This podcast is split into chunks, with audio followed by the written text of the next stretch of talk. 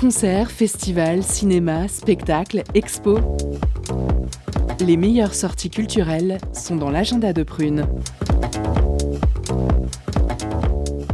Bonjour et bienvenue dans l'agenda de Prune. Ce soir, c'est le lancement de la 43e édition du Festival des Trois Continents. Les cinémas d'Afrique, d'Amérique latine et d'Asie y sont mis à l'honneur avec de nombreux films inédits sélectionnés pour une compétition internationale. Le festival est à retrouver jusqu'au 28 novembre à Nantes et ses alentours. Et à partir de dimanche jusqu'au 27 novembre, les DJ de Prune vous accompagnent à l'espace Cosmopolis avec des sets qui vous feront voyager aux quatre coins du monde. Au programme, Lizzie, Zalaise, Mathilda, Dou et Dossaille. Demain de 10h30 à 16h, le collectif Prison 44 met en place la 28e journée nationale prison autour de la thématique suivante Prison, une communauté à part. La journée débutera avec une table ronde de 10h30 à midi qui traitera de l'aliénation d'un certain nombre de droits des prisonniers, du rôle que peuvent jouer les aménagements en prison et de la place que peuvent avoir les volontaires et intervenants sociaux dans ce milieu. Deuxième partie de la journée avec un ciné-débat illustré par la diffusion du film Les drapeaux de papier de 13h30 à 16h. Demain soir à 19h30, place à la programmation du collectif Halogène au nouveau studio théâtre pour la quatrième édition du Feu dans la Chambre. Pour cette soirée, le collectif a carte blanche pour embraser le plateau avec des propositions scénographiques fortes. Ce dimanche, retrouvez le collectif Bubble Jam au Lab de 14h à minuit, de l'afro au disco, des rythmes antillais à brésiliens, de la synth pop à la house. Cette session ravira tous les jammers, amateurs de musique curieuse, chaude et colorée. Pour cette première, Bubble Jam invite John Gomez, le DJ maestro anglais connu pour sa profondeur dans le choix de ses disques chinés. C'est la fin de cet agenda. Tout de suite dans Curiosité, on reçoit Jean-Louis Brossard et Xavier Payet du Festival des Transmusicales de Rennes. Restez avec nous, très bon week-end sur Prune.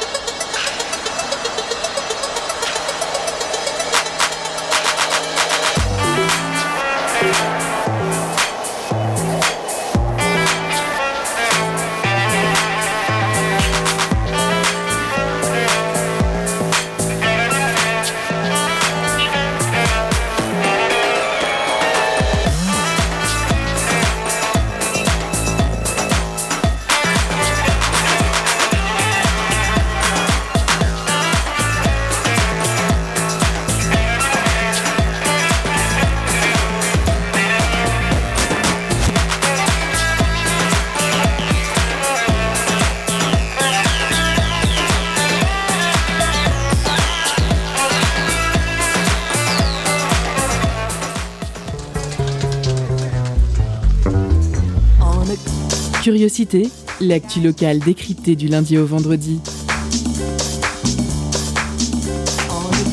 Pendant une heure, la rédaction de Prune écoute et questionne les acteurs du territoire. Curiosité, c'est sur Prune 92 FM de 18h à 19h. Et ça commence maintenant.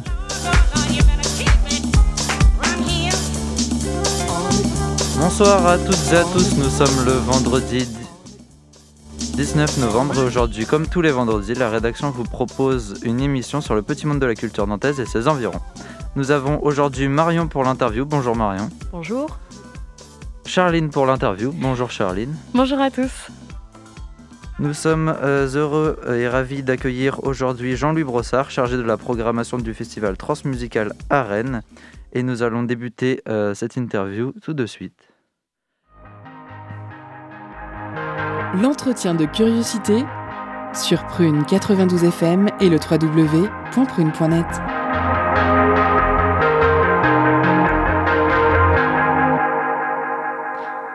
Il y a des festivals dont la réputation n'est plus à faire, qui, lorsqu'on entend le nom, on comprend immédiatement de quoi l'on parle, et quand on ne le sait pas, forcément, on nous répond Ah, mais faut vraiment que tu y ailles, c'est incroyable.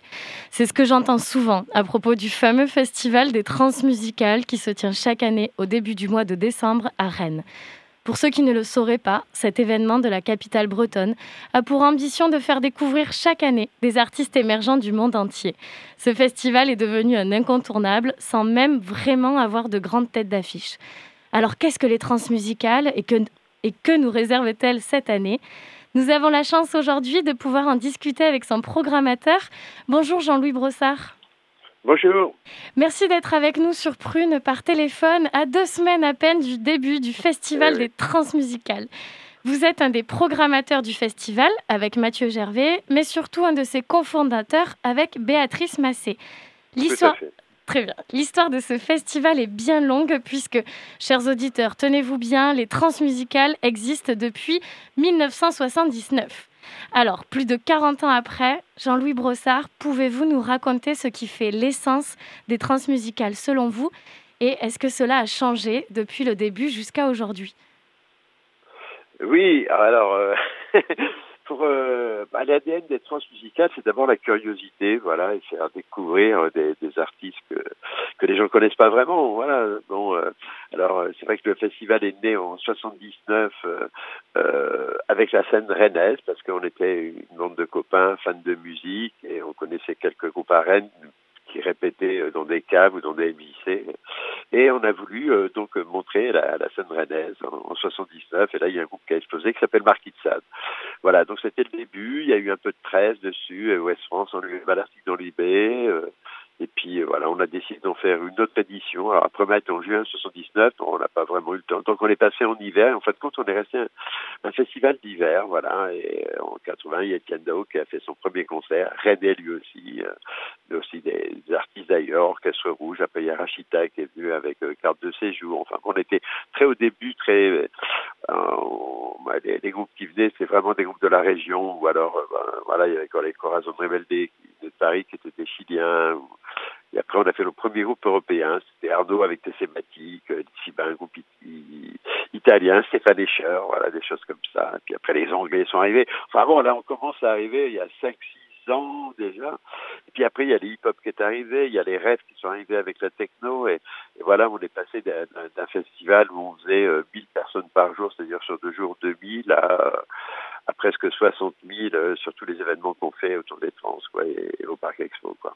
Mm faire découvrir de, de, nouveaux artistes de, de, la scène locale, mais aussi internationale, comme vous le oui. dites. C'est un défi perpétuel. On imagine que c'est beaucoup de recherche et surtout beaucoup de curiosité pour rester oui. originaux. Comment est-ce que vous y prenez vous-même pour les découvrir, puis les faire venir au transmusical? Bah, alors, si tu veux, euh, d'abord, faut écouter beaucoup de musique, hein, ce qui est plutôt agréable, même si des fois euh, tout ce qu'on écoute n'est pas au top, hein, ça c'est sûr. et, et, oui, oui, oui. Donc, euh, ben, on écoute beaucoup de choses. Et puis moi, donc euh, j'habite à Rennes. Euh, j'ai lancé mon petit disque à Blind Spot, écouter des nouveautés aussi. Euh, et puis je, je m'intéresse beaucoup à ce qui se passe en local, donc à Rennes effectivement. Donc il y a des artistes qui viennent te voir, des groupes. Et quand je veux les voir, qui font pas de concert, je leur, prête l'Ubu entre guillemets, donc est un club de 400 places où on va les faire travailler avec des, des, des techniciens, au son, light, etc. Et puis après on va faire un petit filage à 19h et après je fais un petit débriefing pour dire ce qui va, ce qui va pas, est-ce que ça m'intéresse pour les trans ou pas, etc. Ouais, voilà. Donc toi ça c'est un truc que, que je fais pas mal. Voilà. Et euh, en, ensuite, bon, ça c'est sur le côté rennais, quoi. Et après, il y a des artistes qu'on va accompagner. On va faire la tournée des trans, donc au mois de novembre aussi, pour que les, les groupes puissent vraiment se mesurer à un vrai public, effectivement. Et autrement, bah, sur les étrangers, bah, tu travailles souvent avec des agents tu travailles pas vraiment avec les, musiciens eux-mêmes. Euh, ça c'est déjà arrivé, bien sûr, mais donc avec des agents qui ont des correspondants aussi à l'étranger, donc c'est beaucoup plus facile. Il faut voir si le groupe est dispo. Après, il faut négocier le cachet. Il y a les voyages on fournit le backline aussi, c'est-à-dire donc euh, il faut les, les, groupes ils viennent pas avec leurs amplis, avec leurs batteries, etc. Donc euh, on, fournit beaucoup de choses, quoi. Parce que souvent les artistes sont pas des artistes en tournée, enfin sur les internationaux, je pense. Tu vois, c'est ils viennent pas comme sur les festivals euh, en été où tu as le, le tour, as le tourbus qui arrive et puis euh, et puis voilà, et puis euh, à la fin du concert, le groupe remonte dedans, et puis là, il est dans le sud de la France, il va aller faire une date en Italie, etc. Quoi. Donc là, les gens, ils viennent spécialement pour les trans, quoi, tu vois, du monde entier. Et voilà, donc c'est assez passionnant à faire. Hein. Oui, oui. Et depuis deux ans, la crise sanitaire a empêché beaucoup de concerts d'avoir lieu. Donc j'imagine que ça a dû adapter un peu votre manière de programmer cette nouvelle édition 2021 oui, après, si tu veux, il y a des groupes effectivement que je peux voir dans des festivals de showcase, euh, en Suisse, en Angleterre ou ailleurs en langue, tout ça. Mais euh, bon, c'est vrai que là, j'ai pas pu le faire. J'en avais fait il y a deux ans, donc euh, effectivement, il y avait des groupes que j'avais bookés qui depuis n'ont pas tourné, effectivement. Donc euh, c'est toujours aussi nouveau. et, voilà, tu vois. Mais après, on, avec le net, etc., on peut découvrir. On t'envoie un lien. voilà, je veux voir un live. Tu peux voir un live facilement. Enfin, tu peux te faire une idée. Puis moi, ça me dérange pas de pas avoir vu les groupes avant qu'ils viennent au trans. J'aime bien les découvrir aussi sur le festival. Ah, d'accord. Ah ouais, vous découvrez euh, vous-même. oui, oui, ben oui, oui. Euh, de toute manière, moi, souvent, euh, j'ai fait des groupes, ils n'avaient pas fait de concert quand j'ai décidé de les boucler sur un, un morceau que j'écoutais, sur un disque. Et je me rappelle de Gotham Project, peut-être que tu connais, qui est un groupe qui mélangeait le tango argentin et la musique électronique. Ben, J'étais écouté chez un des, des, musiciens qui s'appelle Philippe Cohen-Soleil, il m'a fait écouter le groupe. ça, c'était au mois de juin. Et puis après, je lui avais demandé, voilà, est-ce que tu crois que vous seriez prêt pour faire les trans au mois de décembre Il m'avait dit oui mais ils n'avaient pas commencé à travailler euh, le live. D'accord. Donc, vous faites un petit peu des, des paris parfois, euh, finalement, euh, sur les artistes que vous voyez. Avec Stromae, c'était ça aussi. Hein. Il n'avait pas fait de concert avant de venir à l'air libre. Voilà, ils ont créé, ils ont créé à trois, si tu veux, un show, quoi. Donc, tu vois, c'était. voilà, avant, il n'avait rien fait, quoi. Ouais. Pour cette édition, bah oui, cette édition 2021, vous conviez 85 groupes, il me semble, qui se produiront dans plusieurs lieux de Rennes, entre les bars, les salles de concert le parc des expositions.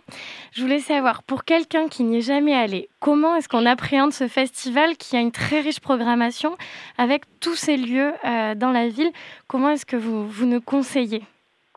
Oui, alors, il euh, faut bien manger des huîtres, il hein, faut être très très en temps parce que bah, c'est vrai qu'on commence dans le centre-ville, c'est plutôt euh, dans l'après-midi, vers 15h ou 16h, hein, ça se passe euh, autour du, du, Liberté, il y a une salle qui s'appelle l'étage, donc à 5, 3 minutes à pied, il y a le club du but dont on s'occupe pendant toute l'année, où il y a des concerts aussi, il y a des chants libres, enfin bon, tout est centré, si tu veux, sur le centre, pas mal, ville l'après-midi. Et le soir, c'est soit l'air libre, donc à Saint-Jacques-de-la-Lande, et un peu plus loin, donc il y a le Parc Expo, si tu veux, où c'est vraiment une ville dans la ville, quoi, avec, euh, bah, il y a quatre scènes, euh, il y, a, y a un hall, si tu veux, c'est que des restaurants, des bars, il y a des expos, euh, il y a plein, plein de choses, c'est vraiment, et des gens, bah, ils vont d'un lieu à un autre, ils se baladent, ils vont découvrir des artistes, alors des fois, ils viennent voir celui-là, et puis en fait, c'est autre chose qui va les embarquer, c'est ça qui est bien.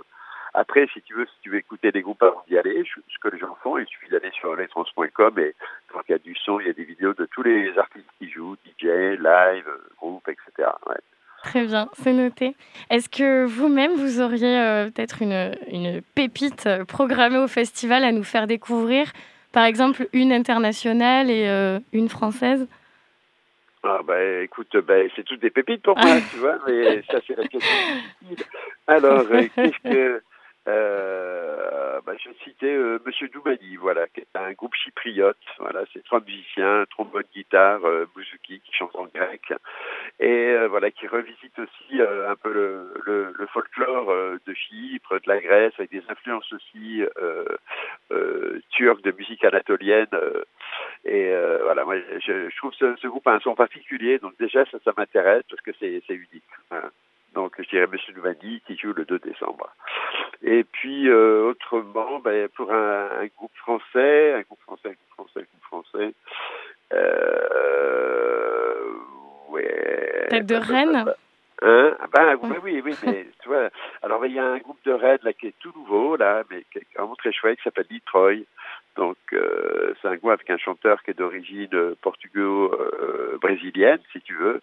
Donc voilà, il chante en portugais, c'est c'est très doux, t'as un petit côté bossa, mais plutôt poppy. Euh, voilà, euh, c'est très très bien sur scène. Voilà. Autrement, t'as aussi okay. des excellents groupes d'altéras, beaucoup plus rock, quoi, avec un chanteur très charismatique qui sont Brett aussi. Ouais. Très bien, merci pour, euh, pour ces noms. Donc le Festival des Transmusicales, c'est l'occasion pour le public de découvrir donc, tous ces nouveaux talents émergents, mais c'est aussi l'occasion pour les professionnels. C'est quoi une édition des Transmusicales réussie pour vous, Jean-Louis Brossard? Ah ben, euh, ben, quand je suis quand, quand le lundi matin, quand je quitte Lubu les 6-7 heures euh, du matin, voilà, le festival est terminé. Bon, je sais pas, j'ai plein de plein d'images dans ma tête. Je suis bien fatigué, mais heureux. Tu vois, je suis vraiment heureux. Euh, je suis dans la ville, il fait jour, alors que quand je suis rentré dans le but, il faisait nuit, évidemment, puisque j'y suis rentré à 20h. et, voilà, là, il est 6-7 heures du matin. Et c'est chouette. Puis bon, après, ce que j'aime bien voir, c'est un peu ce qu'on, ce qu'on va raconter sur le festival, tu vois, ce qui, ce qui va être écrit, les images qui ont été prises, etc.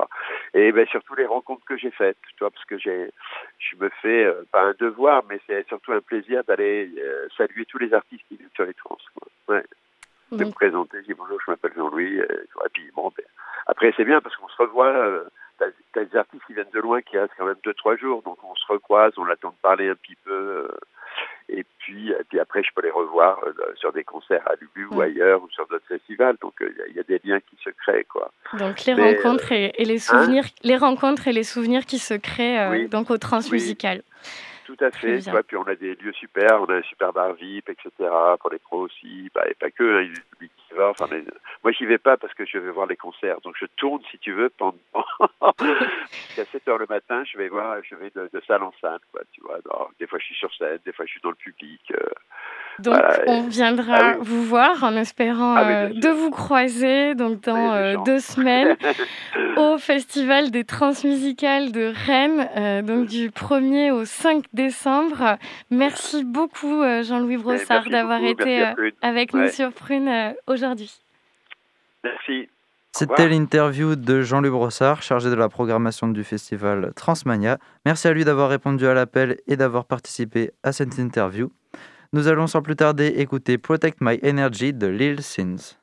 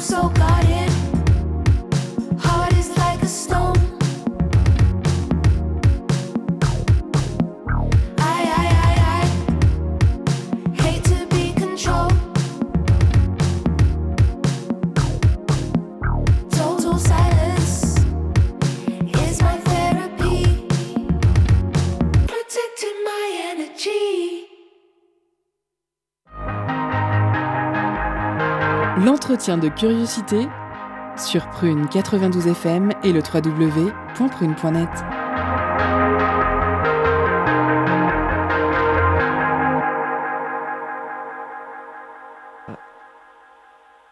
Euh, C'était euh, Protect My Energy de Lil Sins.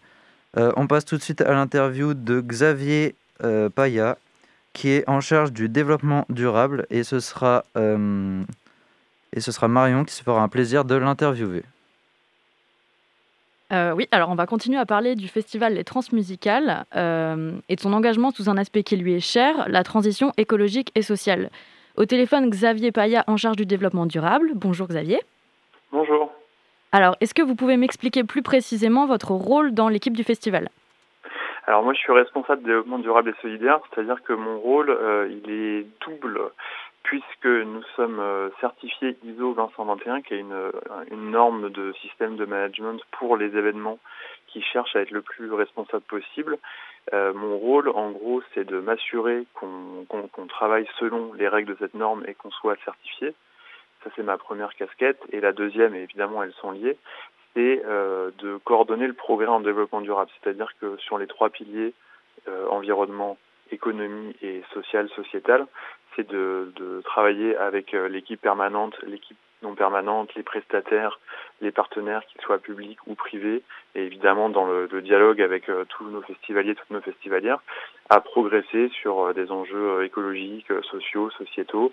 Euh, donc euh, c'est extrêmement large, ça va de la réduction des déchets, euh, évidemment le tri, la réduction de notre impact CO2, euh, la prévention de, tout, de tout type de violence, mais notamment des violences sexistes et sexuelles pendant nos événements et notamment sur le, le festival. Voilà, c'est c'est assez large.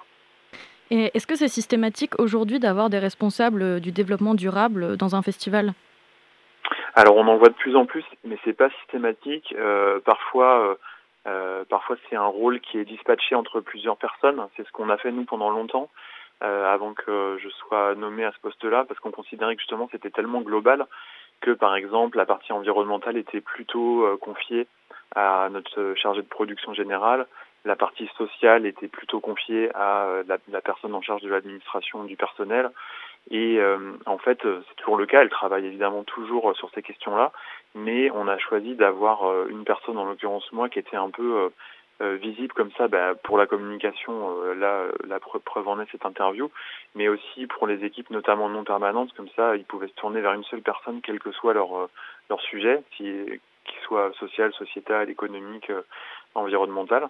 Et on trouvait ça plus plus pratique. En fait, on a expéri- enfin, on a expérimenté la première version avec plusieurs personnes et euh, ça avait ses, intérêts, mais ça avait aussi ses défauts, qui étaient parfois une perte d'infos. Donc là, on expérimente euh, une, deuxième version. Euh, dans d'autres festivals, euh, enfin, je suis pas le seul. hein, il y a beaucoup de festivals en France euh, qui ont des responsables de développement durable et solidaire. Je pense au, Cabaret Vert dans les Ardennes, à Wheel of Green. Ensuite, euh, ça dépend vraiment de la taille du festival et de sa structuration. C'est-à-dire que des fois, il y a des personnes qui sont euh, de fait responsables de développement durable et solidaire, mais elles ne sont pas euh, salariées, elles, sont bénévoles par exemple, euh, alors que moi je suis salarié, mais c'est en tout cas c'est de plus en plus le cas, oui. Euh, Vous mettez en place des navettes pour limiter l'usage de la voiture individuelle. Comment cette Oui. action est concrètement mise en place? Et ben c'est un partenariat qu'on fait avec le, le Star, qui est un peu euh, qui est sur Rennes Métropole, l'équivalent de, de la TAN à Nantes, donc un, un- le, le réseau de transport métropolitain. En gros, on fait un partenariat avec eux et ils nous mettent à disposition des navettes, c'est-à-dire des bus, et des chauffeurs et des chauffeuses qui, euh, euh, en fait, euh, pour les transmusicales, c'est euh, gratuit, c'est-à-dire que nous, ça nous coûte, ça nous coûte rien. Euh, les publics doivent payer le prix d'un ticket normal, euh, donc c'est euh, à Rennes, c'est un peu moins de 2 euros, ça doit être 1,70€. Euh, et, euh, et donc ils peuvent aller du centre-ville au parc des expositions qui est un peu en périphérie, puis ensuite évidemment revenir. Et depuis euh, quelques années, on a également un circuit commune euh, pour les personnes qui qui qui veulent pas ou qui peuvent pas partir du centre de Rennes. Euh, donc il y a un peu la, la fréquence est un peu moindre, mais ça permet quand même de, de vraiment euh, faciliter l'accessibilité pour les, les personnes qui sont pas dans le centre de Rennes. On peut se demander si un événement comme celui-ci ne génère pas de toute façon beaucoup de déchets et on ne pourra jamais complètement annuler son empreinte carbone. Alors qu'est-ce que vous en pensez? Oui, tout à fait. Je pense que dès que, là, on voit bien de toute façon toute l'ambiguïté du terme développement durable. les, les personnes qui sont vraiment les plus engagées dans, dans une écologie décroissante n'aiment pas ce terme parce qu'il est encore, il axe encore trop sur le développement, c'est-à-dire la croissance, l'idée de toujours toujours faire plus. c'est vrai que il y a quelques festivals, je pense au festival Zéro Déchet à Lyon, il y a des festivals Zéro Déchet, mais je pense que en fait derrière le mot festival, on retrouve énormément de réalités différentes. nous, on est tout petit, par exemple, par rapport au Vieille Charrue, mais on est déjà très très gros par rapport à, à, plein de festivals qui, qui sont des petits ou des, voire maintenant on parle de micro-festivals. Mais euh, non, je, je suis d'accord avec vous. Je pense que c'est impossible de, de faire une, une action vraiment sans, sans empreinte, quelle qu'elle soit. C'est-à-dire que même si on était zéro déchet, on aurait forcément une empreinte carbone, CO2, gaz à effet de serre, tout ce que vous voulez. Mais on peut, euh, voilà, euh, nous, notre engagement, il est là pour réduire le plus possible euh, les effets négatifs de nos événements, qui soient euh, des effets négatifs en termes environnementaux, mais aussi en termes euh, sociaux, parce que il y a des prix d'entrée, donc on essaie de travailler sur l'accessibilité avec une grille tarifaire extrêmement précise pour et très détaillée en fait pour essayer de, de, de, nous rendre le plus accessible possible à, à une grande variété de, personnes aux revenus différents, aux façons de vivre différents, etc. Euh, mais, euh, mais non, c'est sûr qu'on ne sera jamais sans comment dire sans, sans aucun impact négatif. Ce qu'on essaye aussi de faire, c'est de développer les impacts positifs qu'on a. C'est-à-dire qu'en tant que projet artistique et culturel, on, on, on, contribue aussi à la démocratie culturelle. On fait, on a énormément de programmes d'action culturelle, d'éducation artistique et culturelle avec euh, des, des publics scolaires, mais aussi des personnes dans, qui sont résidents dans des dans des EHPAD, avec des personnes qui sont euh, en précarité ou qui sont éloignées des, des, des milieux culturels et on essaye de voilà d'aller vers eux, de, de faire des projets en partenariat avec eux, en coopération avec eux. Et pour nous, c'est aussi ça le développement durable et solidaire. Alors, euh, vous êtes en constante évolution. Au printemps dernier, l'équipe du festival a suivi une formation auprès de l'association The Shift Project. Est-ce oui. que vous pouvez nous raconter le contenu de cette formation? Oui, alors c'est une, une formation, euh, je précise, c'est pas une formation certifiante, hein, c'était une formation assez courte de 3 fois 3 heures en vidéo euh, organisée par euh, la FEDELIMA, qui est la, la, Fédération des lieux de musique actuelle, euh, qui regroupe au plan national plein de salles, comme bah, chez nous évidemment Lubu et, chez vous à Nantes Stéréolux par exemple, et le syndicat des musiques actuelles, qui est un, qui est un syndicat, enfin qui est notre syndicat d'employeurs, pareil pour, je pense Stéréolux ils doivent être chez eux aussi. Et le Shift Project, c'est une sorte de think tank qui, est, qui a été fondé, enfin cofondé par Jean-Marc Jancovici, et euh, voilà qui, qui qui se cache pas comme comment dire qui veut qui, qui veut lutter euh, grâce à la création d'un plan de transformation de l'économie française qui veut lutter contre justement le réchauffement climatique et le fait que l'économie soit extrêmement carbonée. Euh, le défaut qu'on peut lui trouver, c'est qu'il est du coup assez pro-nucléaire. Il considère qu'on n'arrivera pas à transitionner euh, rapidement et efficacement sans utiliser l'énergie nucléaire. Après, dans le Chief Project, ils sont pas forcément tous d'accord avec lui. Et cette formation, elle été animée par euh, Samuel Valenci, qui est euh, quelqu'un qui a un parcours assez intéressant parce qu'il est à la fois euh, metteur en scène, c'est-à-dire que lui-même crée euh, des choses artistiques et notamment des, des événements qui ensuite euh, tournent, qui sont produits. Donc nous, ça nous parle en tant que que, que, que qu'acteur culturel, que voilà, de, salle de concert, festival, etc. Et à la fois, il a suivi des études plutôt de commerce, donc il est à HEC, je crois. Donc il est quand même assez connaisseur du, business, on va dire. Et c'était une formation qui montrait, euh, enfin qui démontrait en fait tout le rôle euh, du secteur culturel dans euh, bah, dans les, l'enjeu énergie-climat. C'est-à-dire que souvent, quand on voit dans le rapport du GIEC, par exemple, les, émissions de CO2 au plan mondial ramenées à des secteurs des, des, grands secteurs d'activité, on voit pas la culture. Ça va être séparé en industrie, transport, agriculture, etc. Sauf que nous, en tant qu'acteurs culturels, finalement, on va piocher dans tout ça. Nos artistes, ils prennent des transports. Nos artistes, on les nourrit et donc évidemment, euh, on les nourrit avec des, euh, produits qui viennent d'un certain type d'agriculture. C'est à nous de faire des choix qui sont plus ou moins émetteurs de CO2. Et donc cette formation, elle avait le grand euh, mérite de nous faire comprendre que si on voulait participer à la stratégie française bas carbone qui doit nous emmener d'ici 2030-2040 à, à, à, baisser largement nos émissions carbone.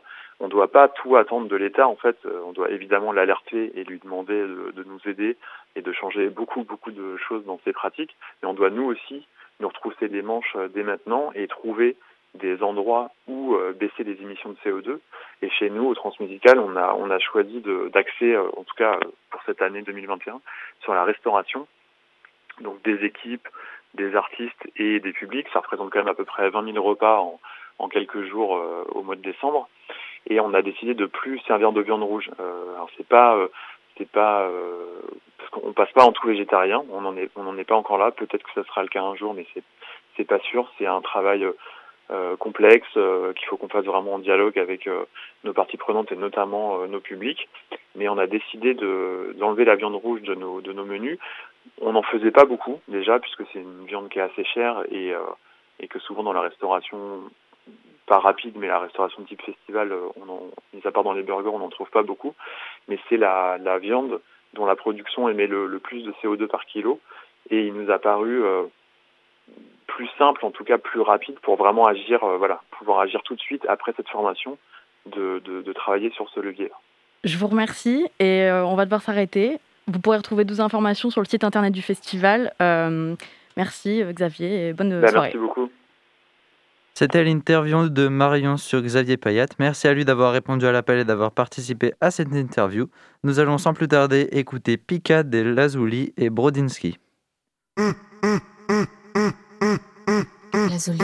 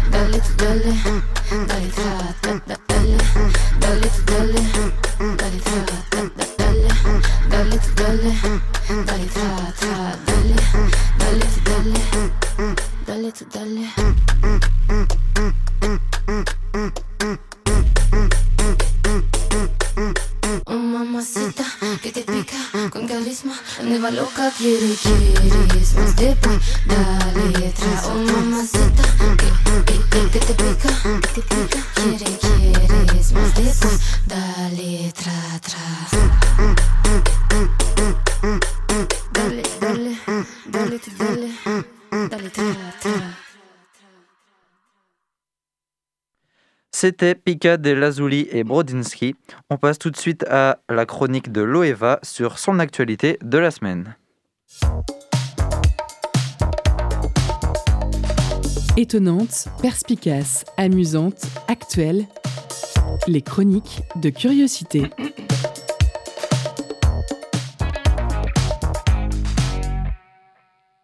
Bonsoir, chères auditrices, auditeurs de Prune. Dans l'actualité nantaise de cette semaine, et dans ma petite actualité personnelle aussi, ont eu lieu deux événements majeurs. Le premier, je suis retournée à un concert. Depuis des années que je n'y étais pas allée, quel plaisir de retrouver la salle pleine, la vue de la scène, la clameur du public et d'avoir la possibilité d'écouter et d'admirer en direct la voix de la chanteuse, puissante et mélodieuse. Le deuxième événement de cette semaine, et vous en avez peut-être entendu parler, est celui de la manifestation qui a eu lieu mercredi dans les rues de Nantes. De ces deux événements, je me suis faite la réflexion qu'il existe différentes façons, différentes voies pour exprimer ses idées, défendre son opinion. Que ce soit à travers la voix de l'écriture ou de la chanson, de la radio ou la voix de la manifestation. Lorsque ces voix s'élèvent, elles en appellent d'autres, s'organisent et se regroupent jusqu'à former une vague humaine qui prend d'assaut la rue et interpelle ceux qui sont au-dessus. C'est donc, ce qui s'est passé à Nantes mercredi dernier lors d'une grande marche pour le secteur du médico-social. Par milliers, ils se sont regroupés, regroupés pour défendre leurs droits, leur profession. Ils marchaient notamment pour réclamer des moyens supplémentaires, pour obtenir des politiques une reconnaissance claire. Car elles sont bien belles, les grandes paroles gouvernementales pour le handicap, mais c'est une cause qui, dans leur programme, passe toujours à la trappe. Ils étaient tous réunis mercredi. Professionnels, personnes en situation de handicap, directeurs régionaux, familles, personnes à mobilité réduite. Tous regroupés sous les slogans Ségur pour tous, pour une société inclusive et solidaire, sociale et médico-sociale en colère. Ils sont fatigués de lutter depuis des années pour une revalorisation de leurs activités. Ils sont apeurés, pour certains, par le manque de moyens et les postes vacants qui, dans le cadre des familles, risquent de compromettre la prise en charge de leurs enfants. Un slogan m'a particulièrement interpellé. Sur sa pancarte, une manifestante interrogeait Invisible, inaudible, nos enfants handicapés sont-ils encore des citoyens? Inaudible, c'est un mot qui représente bien la réalité de la situation. Alors que plus de 4500 personnes étaient regroupées, leur voix a été, très peu relayée. Très peu de médias ont abordé ce sujet. C'est alors qu'interviennent les petites voix. D'une voix à une autre, d'une radio locale à une émission régionale, les voix se tissent et se croisent et nous relayons les messages de ceux qui ne peuvent pas se faire entendre. Cela peut se faire également par la voix de la chanson. Sans forcément défendre une opinion, la chanson peut également raconter une histoire. Elle a ce pouvoir de transmettre des émotions. Je pense en particulier à ce très beau texte de Linda Lemay sur son enfant atteint de handicap et dont je vais vous citer quelques extraits. Ce que l'on met au monde ne nous appartient pas. C'est ce que l'on nous montre et c'est ce que l'on croit. Et voilà que tu nais et que tu n'es pas normal. T'es dodu, t'es parfait, le problème est mental. Qui es-tu si tu n'es pas un adulte en devenir, si c'est ma jupe à moi qui pour toujours t'attire? T'es mon enfant d'amour, t'es mon enfant spécial, un enfant pour toujours, un cadeau des étoiles. Merci à Loeva de nous avoir partagé son actualité de la semaine. On passe tout de suite à la partie que vous préférez, chers auditeurs, la pause cadeau. Concert, spectacle, cinéma. Tout de suite, Prune comble ta soif de culture avec la pause cadeau.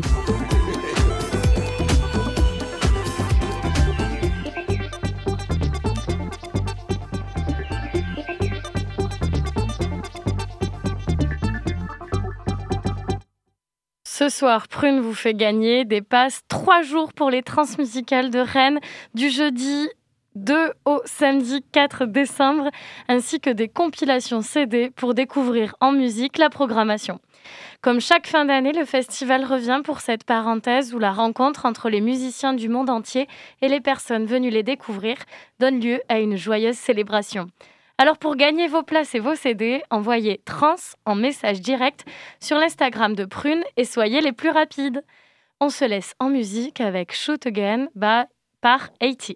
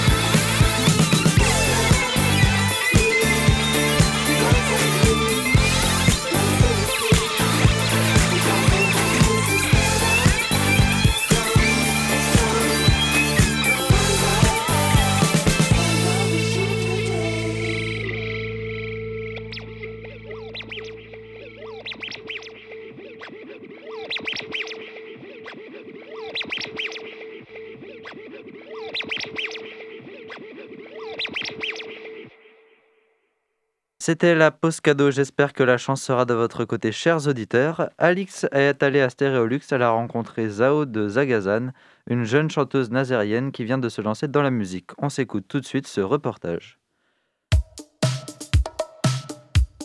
Curiosité, l'info locale décryptée jusqu'à 19h sur Prune 92 FM et le www.prune.net.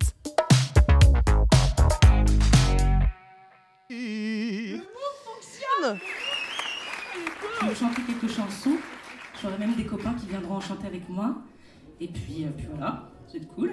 Hein Zao de Sagazan. Elle vient de Saint-Nazaire. Elle a la vingtaine. Elle a obtenu son bac S dans un lycée de musique et également un DUT GEA gestion. Par la suite, elle a été musicienne-interprète de Fears et maintenant, un projet sur lequel elle travaille depuis longtemps, accompagnée de Tom Jeffrey sur scène, de quelques membres d'Inuit, dont Pierre Cheguillaume et Alexis Delongue, et évidemment de sa manageuse Lucie Guillou. La prochaine chanson s'appelle Le dernier des voyages.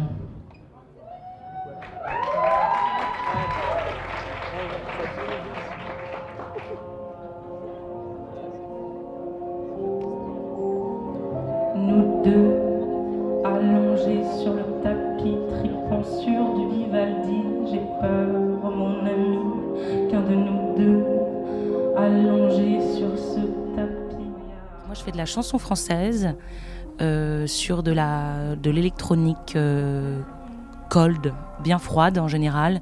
C'est assez sombre. Euh, et puis, ouais, c'est des thèmes.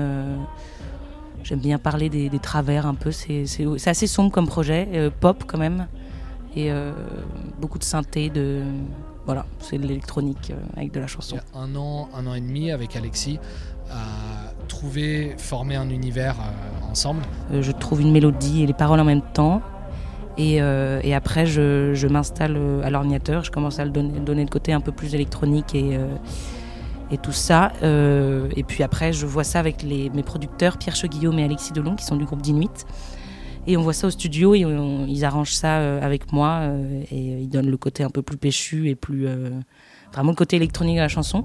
Mais d'abord, c'est souvent piano-voix d'abord, euh, vraiment pour euh, partir du fait que la chanson marche en piano-voix pour après l'amener dans le côté vraiment plus électronique, cold, euh, synthwave et tout. Zao, c'est une artiste extrêmement talentueuse qui a quelque chose de, très, très, très viscéral, tu vois. Enfin, quand, quand on a pris ses chansons avec Pierre, il y avait quelque chose déjà qui était très établi. En fait, elle est extrêmement sûre de sa direction artistique, elle est extrêmement sûre de là où elle veut aller. Et en fait, nous, on s'est posé comme. Comme apporteur de son, apporteur de texture, sa dimension euh, parolière, chanson française, avec euh, ses affects de musique électronique, parce qu'en fait elle est hyper hyper influencée par genre euh, tous les bails krautrock, euh, toute la musique électronique des années 80, pas mal de trucs new wave et tout. Et donc on a, c'est là où c'est finalement un, un projet intéressant, c'est que il y a tout ce bagage chanson française qui est hyper digéré, tu vois, des influences Brel, Barbara, voire même des trucs modernes comme Stromae, mais qui sont mélangés avec de la musique électronique, euh, soit des années 80, new wave et tout, genre type euh, Klaus Schulz ou Klaus Nomi, tu vois, avec euh, des trucs plus modernes à la Gezafelstein, des choses comme ça. Et donc nous, avec Pierre, on essaye de faire en sorte qu'elle puisse avoir ces deux univers-là qui s'entrechoquent d'une manière cohérente. L'aboutissement d'un projet bientôt devenu réel.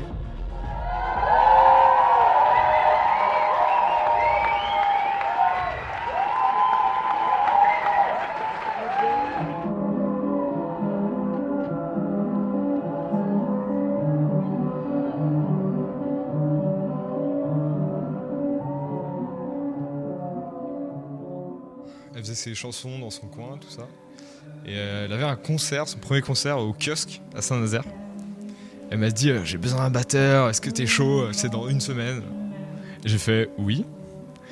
Et, euh, du coup, on, a répété euh, chez elle, chez ses parents. Et le concert était euh, un peu une cata, mais c'était touchant. Donc c'était chouette, c'est un chouette souvenir. Elle faisait un concert de fin d'année avec son lycée euh, Aristide Briand à Saint-Nazaire, un concert qui s'appelle le concert salade. Et ben, c'est assez mortel parce qu'on est donc euh, tourné par euh, Wart, euh, qui est une équipe, euh, qui est une équipe euh, de Bretagne, euh, soutenue par Warner Chappell. Et euh, on a commencé nos premières dates euh, la semaine dernière par le Trianon et l'Olympia. Voilà, ça part d'un d'un concert de lycéens euh, déjà qualitatif et là on arrive avec des, euh, avec des belles prods, euh, avec des beaux sons euh, devant des salles pour Mansfield Tia ou Hervé, mais euh, qui sont toutes à notre écoute. Donc c'est vraiment un super parcours. Merci Zao. Je ne suis pas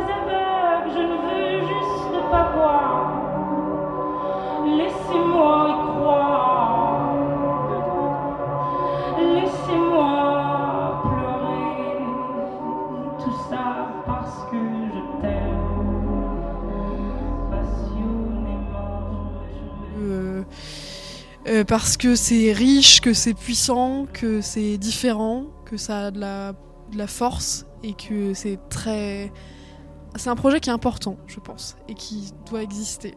Et qui va exister bientôt. Que moi, on a commencé à travailler ensemble. Progressivement, j'ai pris de plus en plus de place dans sa vie. Elle a pris plus de plus de place dans, ma- dans la mienne. Et donc, euh, je suis désormais euh, manageuse de son projet. En parallèle, on a monté un label ensemble qui s'appelle Disparate, qui est le label euh, qui produit donc les, titres de Zao à venir. Je pense que Zao est une artiste euh, complète, euh, talentueuse, qui a beaucoup de choses à montrer au monde et que ce qui arrive est super excitant.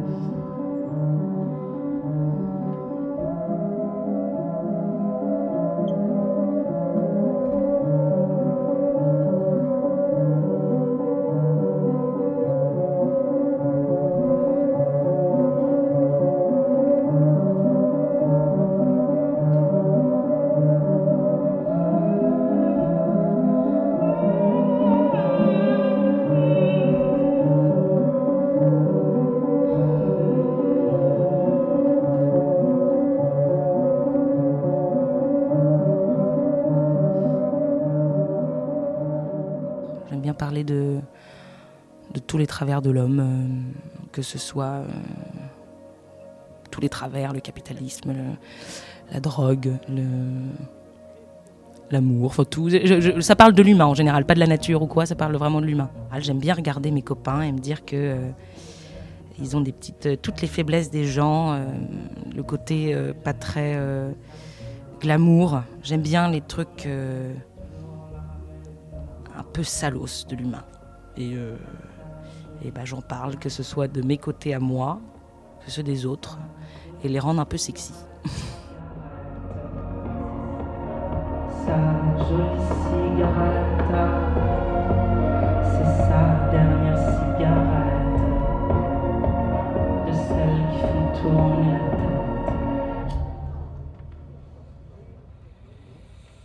la De base, euh, euh, j'étais dans une famille où la notion d'art avait du sens et euh, où on te disait que déjà créer c'était bien, il fallait le faire. J'avais même plutôt, euh, on me disait qu'il fallait le faire, que ça faisait du bien et, qu'il n'y a pas eu une remise en question une seule seconde de si j'avais envie d'y aller, il fallait y aller. Donc évidemment que ça m'a, ça m'a aidé, ça c'est sûr, c'est sûr et certain. Ça, ça donne une légitimité et une, du sens à l'art en général.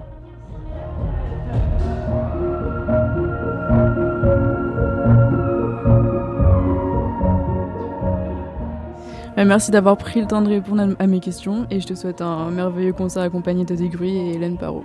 Merci beaucoup. Hélène Parot. Mais merci beaucoup. Zao, c'est c'est mon rayon de soleil.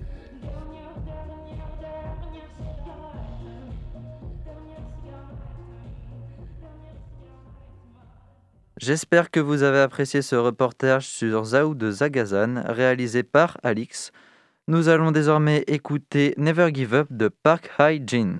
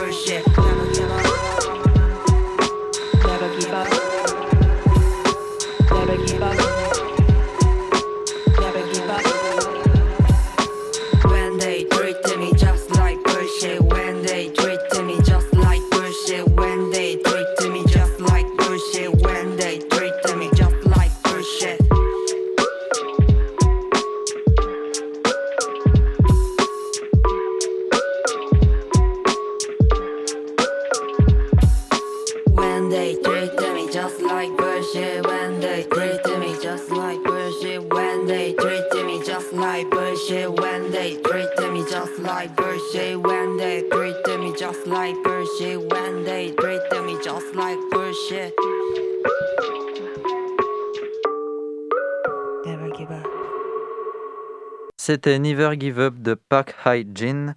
On passe tout de suite à la chronique de Alexis sur What's Upon a Time in Hollywood de Tarantino. Étonnante, perspicace, amusante, actuelle, les chroniques de curiosité.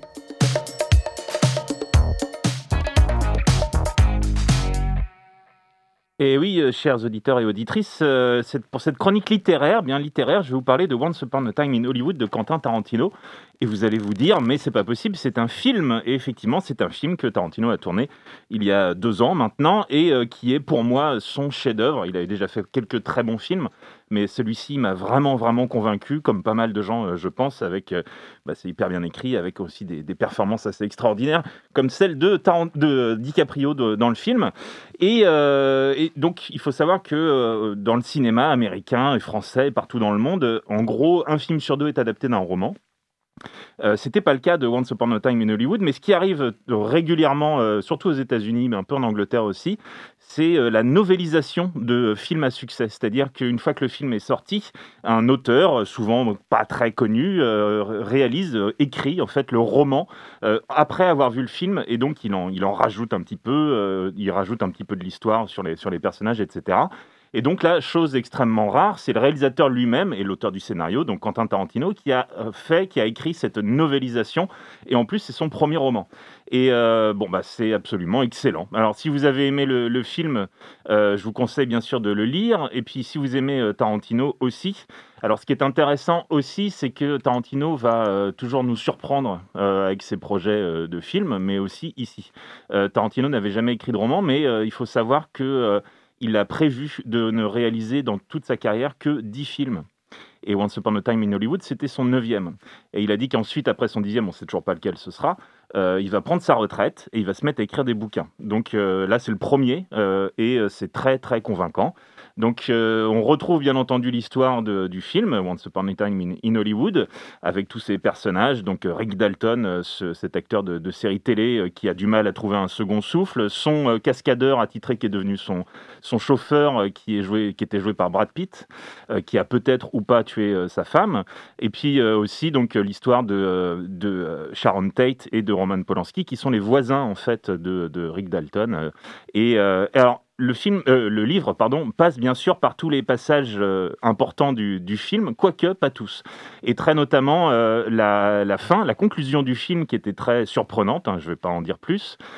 très surprenante et aussi très, comment dire, jouissive, n'apparaît pas dans, dans le roman et au contraire est euh, expédié à partir d'une centaine de pages en quelques lignes.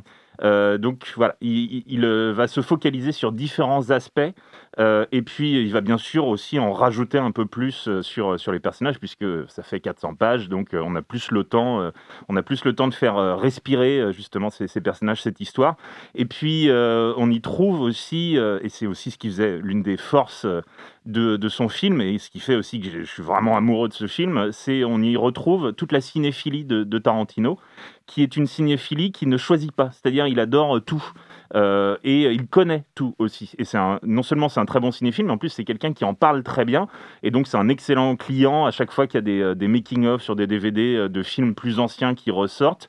Il, est, il répond toujours présent pour répondre aux questions et euh, il est toujours extrêmement intéressant. Et, et en plus, il aime des films pour des, parfois des mauvaises raisons, entre guillemets, c'est-à-dire euh, il il adore les films d'exploitation, les films qui se fichent un petit peu de, son, de leur public, euh, etc., qui sont pas très bons, mais lui, il les adore. Euh, et donc, on retrouve ça, et puis donc, il fait pas distinction entre les acteurs de, de séries, de télé, euh, les grandes actrices, comme Sharon Tate, et- etc. Il les met tous au même niveau, euh, qui est le niveau de son amour pour le cinéma et la télévision, et il connaît absolument tout. Et il fait intervenir comme ça d'autres personnages. Et euh, on va du coup découvrir comme ça d'autres d'autres éléments et vous allez savoir finalement, puisque c'était resté en suspens dans le film, si Cliff, euh, donc le personnage de Brad Pitt, a tué ou non euh, sa femme, voilà par exemple. Et euh, voilà, enfin il y a vraiment, euh, moi je l'ai lu en, version originale parce que bah, tant qu'à faire, euh, c'est la vraie prose de Tarantino. Mais le livre est sorti quand même euh, en français, il a été traduit euh, dès cet été euh, sous le titre Il était une fois à Hollywood, euh, chez Fayard, je crois. Donc euh, je ne sais pas ce que vaut la traduction française, mais j'imagine qu'ils ont fait correctement et je vous le conseille en VO ou en VF parce que c'est tout aussi excellent que le film. Voilà. Merci Alexis pour cette chronique. C'est la fin de cette émission. Merci d'avoir été avec nous ce soir et merci surtout aux invités de cette émission. Émission qui sera d'ailleurs à retrouver sur le site internet de Prune. Restez sur Prune 92 FM avec l'émission Le Planétarium Club. Quant à nous, on se retrouve la semaine prochaine.